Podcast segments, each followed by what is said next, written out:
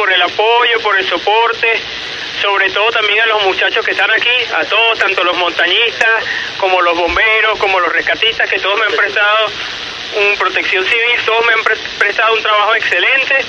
De verdad me siento bastante bien, obviamente me imagino que por el tema de la deshidratación y todo esto hay momentos donde me mareo un poco más, pero creo que puedo bajar con mis propios medios. Copia 10-1.